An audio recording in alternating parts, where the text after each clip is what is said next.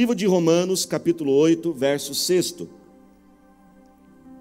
Diz o seguinte: a mentalidade da carne é morte, mas a mentalidade do espírito é vida e paz. Eu vou ler de novo. A mentalidade da carne é morte, mas a mentalidade do espírito é vida e paz. Nunca houve, irmãos, uma época como a nossa onde nós precisamos tanto daquilo que o final do versículo nos promete, a vida e a paz. Mas para que essa vida e essa paz sejam geradas em nós, nós precisamos vencer uma grande batalha. E qual é essa batalha que a palavra de Deus aqui nos apresenta? Ela fala sobre uma batalha entre a carne e o espírito. A carne representa tudo aquilo que vem deste mundo, os desejos, as paixões, as ações malignas, e o espírito representa aquilo que vem do nosso Deus. E tanto a carne como o espírito, eles afetam a nossa mente, a nossa mentalidade. O que é mentalidade? Mentalidade são os pensamentos que ocupam a nossa mente. Eu vou repetir: mentalidade são os pensamentos que ocupam a nossa mente. E nós podemos então ter uma mentalidade carnal ou uma mentalidade espiritual. A mentalidade da carne, aqui no versículo diz que ela nos gera o quê?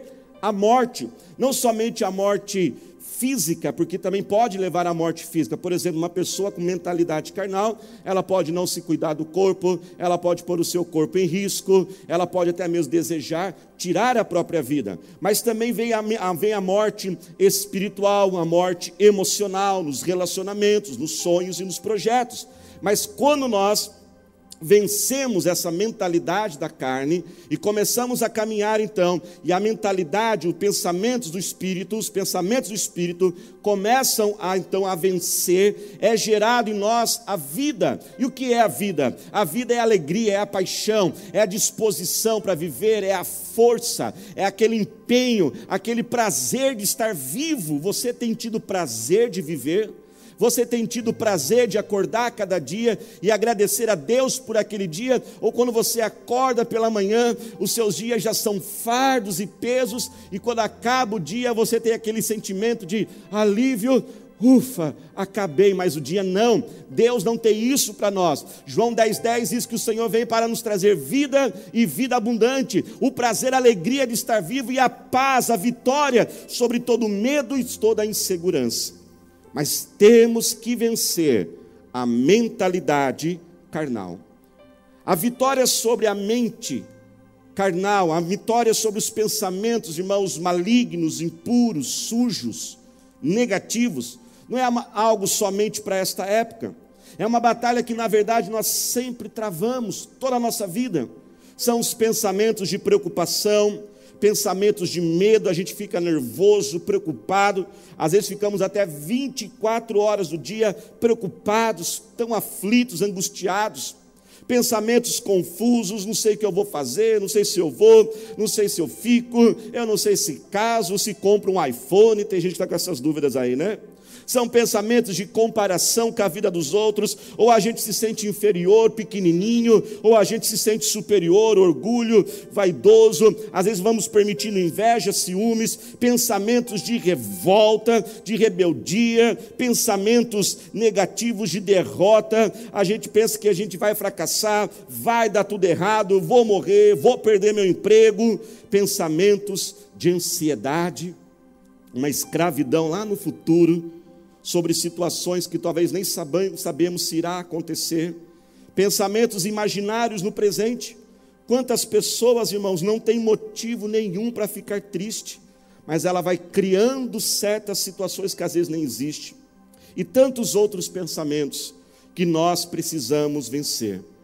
Preste atenção nisso, a nossa vida, ela vai se tornar aquilo que pensamos. Eu vou repetir, a nossa vida vai se tornar aquilo que pensamos. Por isso que nós temos que mudar os nossos pensamentos. Vamos ver mais alguns versículos que falam sobre isso, e hoje nós vamos ver vários versículos bíblicos. Romanos capítulo 12, verso 2 diz o seguinte: Não se amoldem ao padrão deste mundo, mas transformem-se pela renovação da sua mente, para que você seja capaz de experimentar e comprovar o que? A boa, agradável perfeita vontade de Deus. Não se amolde ao padrão deste mundo. E olha que algo tão atual para esse tempo que a gente está vivendo. Não se amolde, veja bem, nós não temos que ser alienados, em nenhum momento nós estamos dizendo que a gente não deve ser, nós não temos que ver as notícias, que a gente tem que se revoltar contra as, as direções, nós temos que fazer, estamos fazendo isso como igreja, estamos fazendo a nossa parte, mas nós temos que aprender, irmão, estabelecer limites. Nós temos sim que seguir aquilo que é orientado, mas não permitimos estarmos moldados no padrão deste mundo e ali nós colocarmos a nossa mente e aí então a nossa mente ela fica toda conturbada, ela fica toda escrava daquilo que estamos vivendo. Esses dias, por exemplo, uma pessoa me compartilhou uma situação de uma pessoa em nossa cidade que morreu de infarto, de tanto nervosismo pelo excesso dos noticiários que ela assistiu. Olha o que diz Mateus 22, 37. Respondeu Jesus: Ame o Senhor, o seu Deus, de todo o seu coração, ame Jesus com toda a sua alma, mas ame Jesus com todo o seu entendimento, ame Jesus com os pensamentos. Colossenses 3:2 diz o seguinte: mantenha os pensamentos nas coisas do alto e não das coisas da terra. Pense em coisas maiores, coisas celestiais. E Provérbios 23:7, então, veio agora nos comprovar isso e diz: assim como o homem pensa, assim ele é. Assim como alguém imagina em sua alma, assim aquilo que ele fica pensando, imaginando, raciocinando, de acordo com a sua mentalidade, a sua vida então vai se tornar. Sabe, irmãos, não tem como a gente ficar toda hora pensando em coisas ruins e querer ter situações boas. Não tem como eu ficar pensando em situações raivosas e ter calma. Não tem como eu suspeitar mal das pessoas, pensar mal das pessoas e querer ser amado e querer ser querido. Não tem como eu pensar que tudo vai dar errado e querer que tudo dê certo. Não tem como eu querer pensar em desistir e querer avançar. Não tem como eu pensar no passado e construir um futuro. Não tem como eu pensar em coisas pequenas e querer coisas grandes. Não tem como eu pensar em pensamentos imorais, sexuais e querer ser puro. Simplesmente não dá. Eu não estou dizendo que se você mudar os teus pensamentos, agora tudo vai se resolver, não não é a única coisa que temos que fazer, mas quando nós começamos a vencer a mentalidade da carne, os pensamentos da carne, e permitimos os pensamentos que são gerados pelo Espírito Santo, a nossa vida começa a clarear, recebemos agora saídas, soluções, estratégias e a força de Deus para vencermos. Coloque a mão sobre a sua cabeça agora e diga comigo: Senhor Jesus, renova a minha mente. Eu quero ter a mente de Cristo. Eu declaro que estou vencendo toda a mentalidade carnal em nome do Senhor Jesus. E como que nós podemos vencer então a mentalidade da carne? E eu quero passar aqui três armas poderosas para nós vencermos a mentalidade da carne. A primeira arma está lá em 2 Coríntios 10, do 3 ao 5. Ela fala sobre a gente levar cativos nossos pensamentos a Cristo. Diz o seguinte: Pois, embora vivamos como homens, não lutamos segundo os padrões deste mundo. Olha mais uma vez aí. As armas com as quais lutamos não são humanas. Pelo contrário, essas armas são que poderosas em Deus para destruir o que?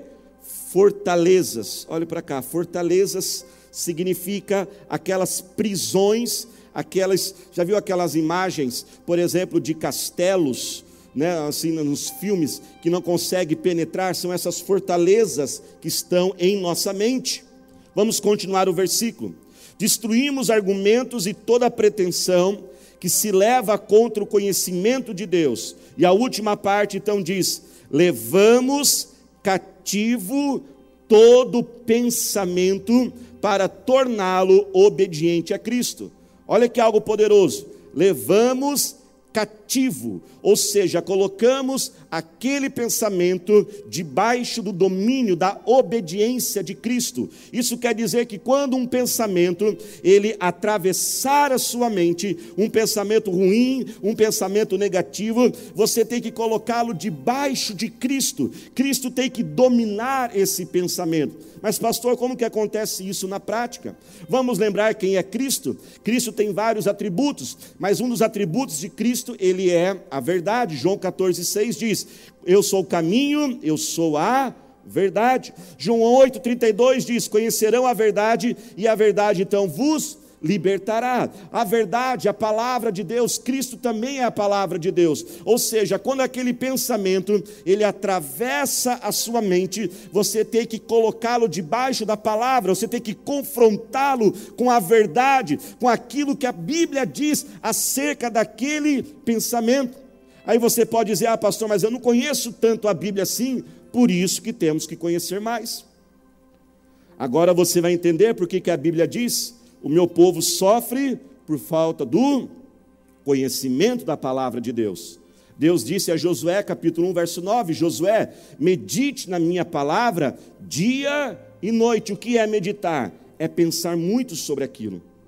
Então, quando vem aquele pensamento que atravessa sua mente, torne ele cativo à palavra de Deus. Quando começarem a vir pensamentos de comparação, e você sentir que a sua vida está ficando para trás e parece que os outros estão avançando, que você é menor e parece que todo mundo está tendo uma grande vida, vamos lembrar de Hebreus 12:1, que diz o que? Corramos a corrida que nos é proposta, ou seja, nós temos que viver aquilo que Deus separou para nós. Não fique olhando para os lados.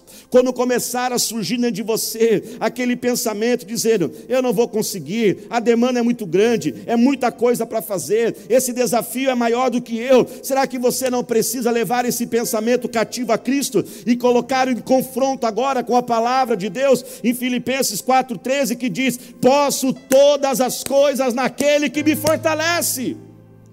Quando Paulo disse esse versículo, ele não estava numa praia, ele não estava na rede tomando água de coco, ele estava na prisão. Eu imagino agora aqueles pensamentos: eu vou morrer aqui, eu estou abandonado, não vai dar certo isso. Então ele, com a fé, declara: Eu posso em Cristo todas as coisas. Quando a frustração começar a invadir o teu coração e vier aquele pensamento dizendo: pare de ser bobo, que adianta fazer as coisas certo? Os outros se dão melhor. Será que nós não temos que confrontar? Temos sim, com Gálatas 6:9, e não nos cansemos de fazer o bem, pois no tempo próprio colheremos, se não desanimarmos. Tem tido pensamentos aí dentro de você de se vingar, de fazer revanche? Não. Confronte com a verdade, Romanos 12, 21. Vença o mal com o bem quando invadir aquele pensamento que diz: ninguém se importa com você, ninguém liga para você, você está sozinho nisso. Não, pegue esse pensamento, coloque cativo a Cristo e declare em Mateus capítulo 28, que diz: Eis que estou contigo todos os dias da sua vida. Ainda que um pai ou uma mãe abandone o seu filho, Deus jamais abandona aqueles que pertencem a Ele.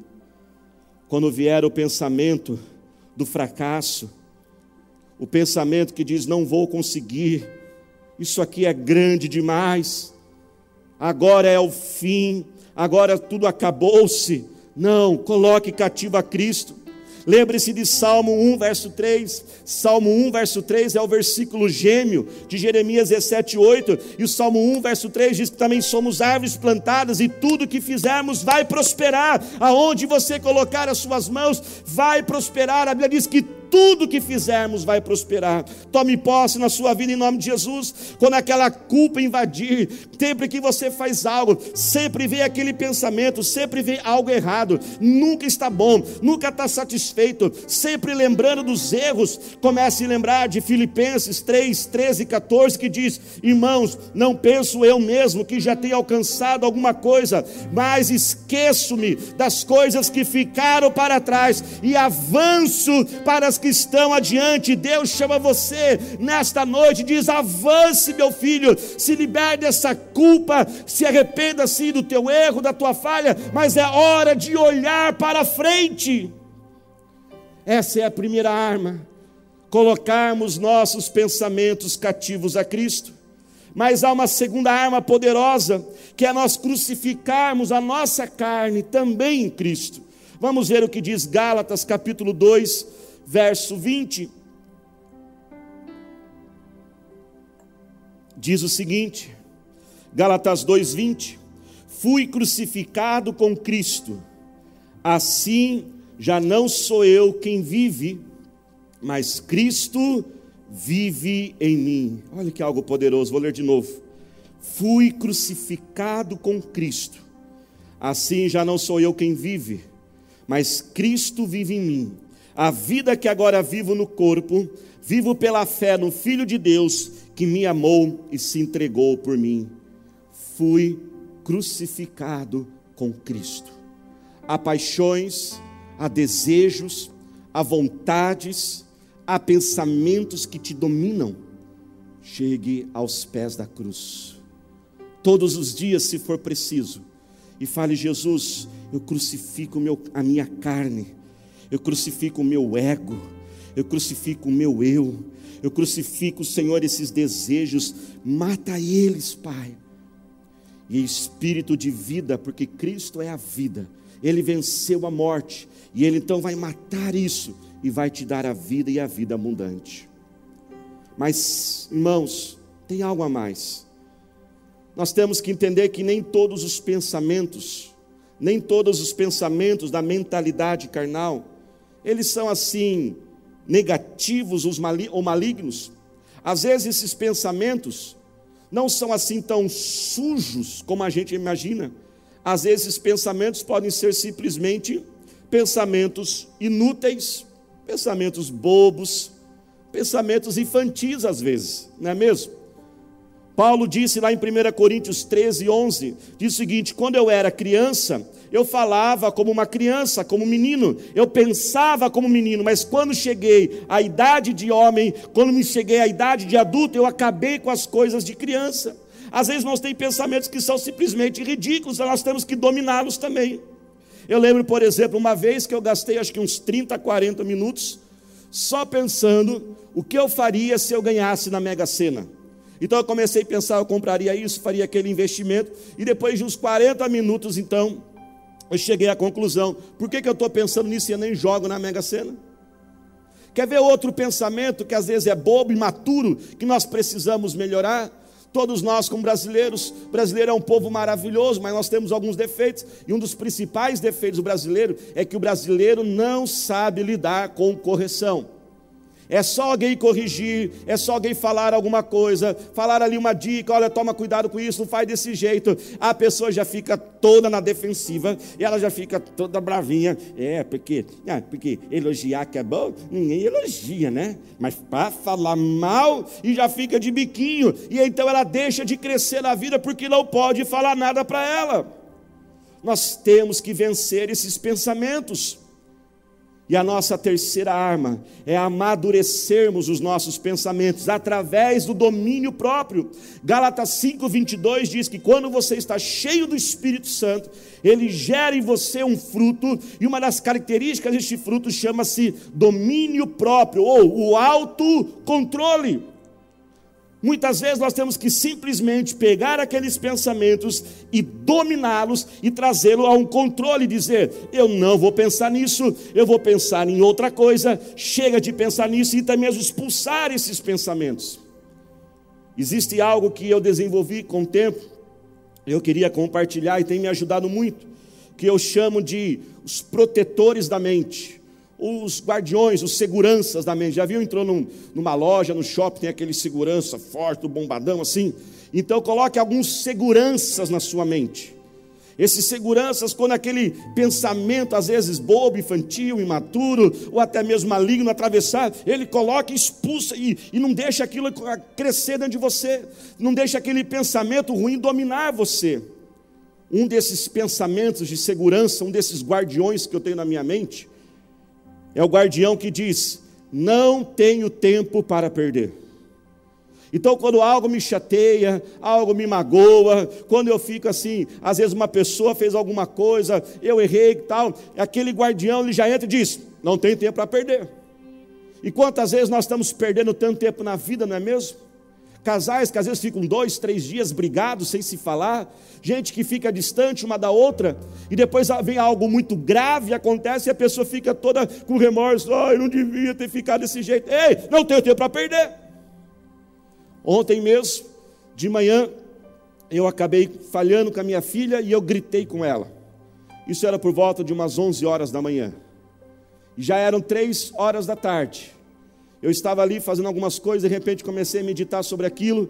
Eu falei assim: não foi certo o que eu fiz, passei do ponto. Eu fui até ela e disse: Filhinha, papai errou, você me perdoa por ter gritado com você, porque aquele guardião já disse: não tenho tempo para perder. Outro guardião que eu tenho na minha mente é o pensamento, aquele guardião que diz: a pessoa errou na forma e não na motivação. Pessoas, gente, elas falham com a gente o tempo todo. Agora, se toda pessoa que falhar com você, você ficar suspeitando da motivação dela, ela não gosta de mim, Ih, tem inveja de mim. É, porque isso aqui, que essa pessoa é mal educada. Você vai ficar louco. Tem gente que briga com o caixa do supermercado, com o caixa da padaria, briga com todo mundo. Ei! Às vezes tem que pensar e falar assim: não, ele errou no jeito só. Mas né, a forma, a motivação era boa, talvez está num dia mal. Às vezes, quando vem uma vontade de ficar triste, desanimado, e eu tenho essa tendência por ter um temperamento mais melancólico, eu já coloquei um guardião disso que digo: não vou dar moral ao diabo, não vou ficar triste. Coloque um guardião aí na sua mente que diz: nada de mimimi. Se tiver alguém pertinho de você, agora está liberado. Chega para essa pessoa, diga para assim: nada de mimimi. Nada de ficar ali, magoadinho, chateado, não, amadureça.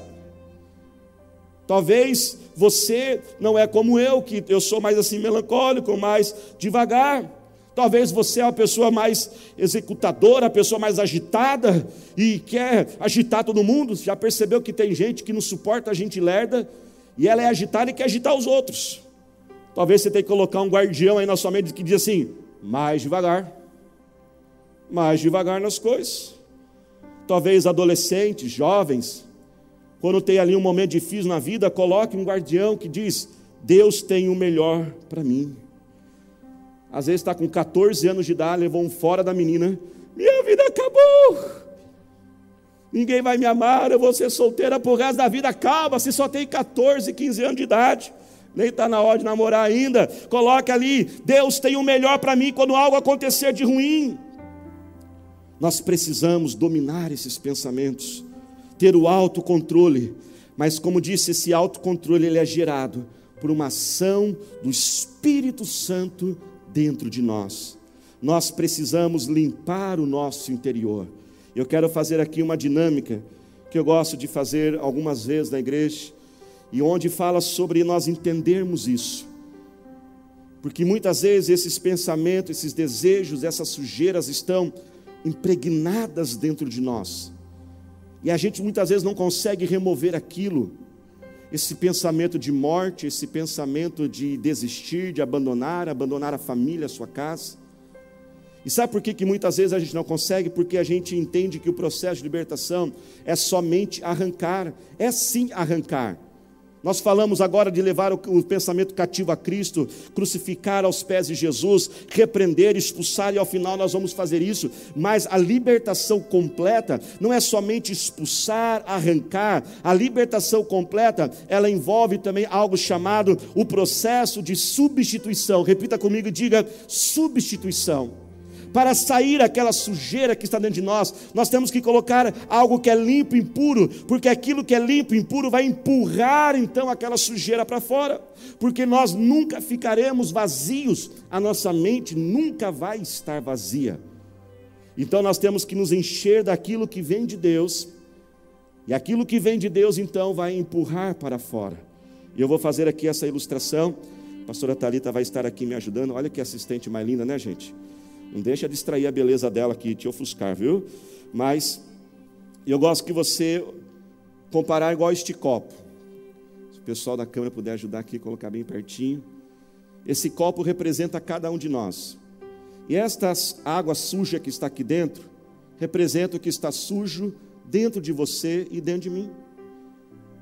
desejos, medos, ansiedades, pensamentos de fracasso. Só que essa sujeira está diluída. Como que eu arranco essa sujeira daqui? Através da substituição. Então eu começo a colocar a água limpa. E o que é essa água limpa? Enquanto essa água vai caindo, eu queria que você olhasse bem para ela, pudesse colocar a câmera bem aqui. Essa água limpa representa tudo aquilo que vem do nosso Deus. Cada versículo bíblico que você lê é um pouco da água que entra. Cada música, cada canção, cada louvor, cada oração, cada dia que você vai numa célula, pode continuar colocando, por gentileza.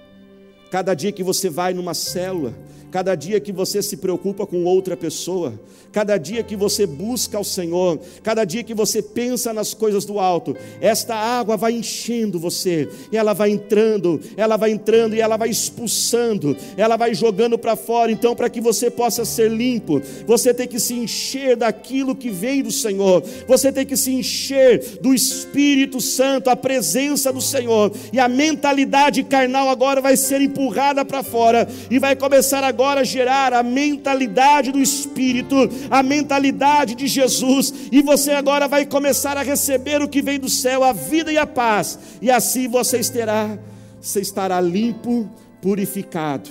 Jesus declarou: Eu sou a água da vida, e aquele que beber desta água não terá mais sede. Jesus é aquele que nos limpa, Jesus é aquele que nos purifica de dentro para fora. E Jesus hoje está disponível para você. Ele pode limpar você. Ele pode remover essa culpa. Ele pode remover essa amargura. Ele pode remover essa tristeza que está impregnada em teu ser. Por isso eu te convido agora, a você aí aonde você estiver, se possível, se colocar de pé. Se você está escutando essa mensagem, talvez ali dentro do seu carro, Pare o seu carro agora e comece a clamar ao Senhor neste momento. E nós vamos orar. Põe a mão sobre a sua cabeça agora. E nós vamos primeiramente orar e clamando essa libertação, levando os nossos pensamentos cativos a Cristo e crucificando a nossa carne. Clame agora ao Senhor, Senhor, nosso Deus e nosso eterno Pai. Nós oramos a Ti neste momento, Senhor, e levamos todo o nosso pensamento cativo a Cristo, Senhor. Crucificamos a nossa carne agora e oramos, ó Pai, e repreendemos, o Espírito de Deus entra nesta vida agora, vai entrando agora, Senhor, neste lar, vem, Senhor, libertando agora. Eu expulso na autoridade do nome do Senhor Jesus todo pensamento de morte, vai saindo agora, toda vontade de desistir, de abandonar tudo, de largar, de sumir, desaparecer. Esse pensamento que diz, suma mesmo, ninguém vai sentir a sua falta. Eu repreendo esse pensamento agora, sai em nome de Jesus. Eu repreendo, Senhor, todas as doenças, todas as dores e enfermidades que estão neste corpo. Eu declaro cura agora sobre essa gastrite, sobre essa úlcera, células cancerígenas vão saindo agora, problemas de visão, de audição, dores na coluna, ó pernas que estão travadas, destravem agora, em nome do Senhor Jesus. Pai, vai curando essa alma agora, toda síndrome de pânico, crises de ansiedade, desespero, todo pânico, saia, saia agora, em nome de Jesus, Espírito Santo, vem, todo pensamento de raiva, de irritação, de ódio, Pai, eu declaro espírito de reconciliação agora, em nome de Jesus, oh Pai, dai-nos os pensamentos do alto, oh, coloque a mão sobre a sua cabeça e continue orando. Pede agora, Deus, me dá os teus pensamentos. Me dá, Senhor, mostra teus planos para minha vida, mostra os teus propósitos. Ó oh, Pai, a tua palavra ilumina, ilumina agora, clareia essa mente, toda a confusão, toda a mente confusa vai saindo agora. Oh Deus, revela saídas, estratégias a este líder, a este empresário, a este pai, esta mãe, Senhor. Em nome de Jesus, amplia a nossa visão. Faça-nos enxergar as oportunidades, os perigos, Senhor eu declaro que todos estamos livres, curados, restaurados, em nome do Senhor Jesus. Aleluia, Senhor. Glorifica Jesus. Dê um glória a Deus aí aonde.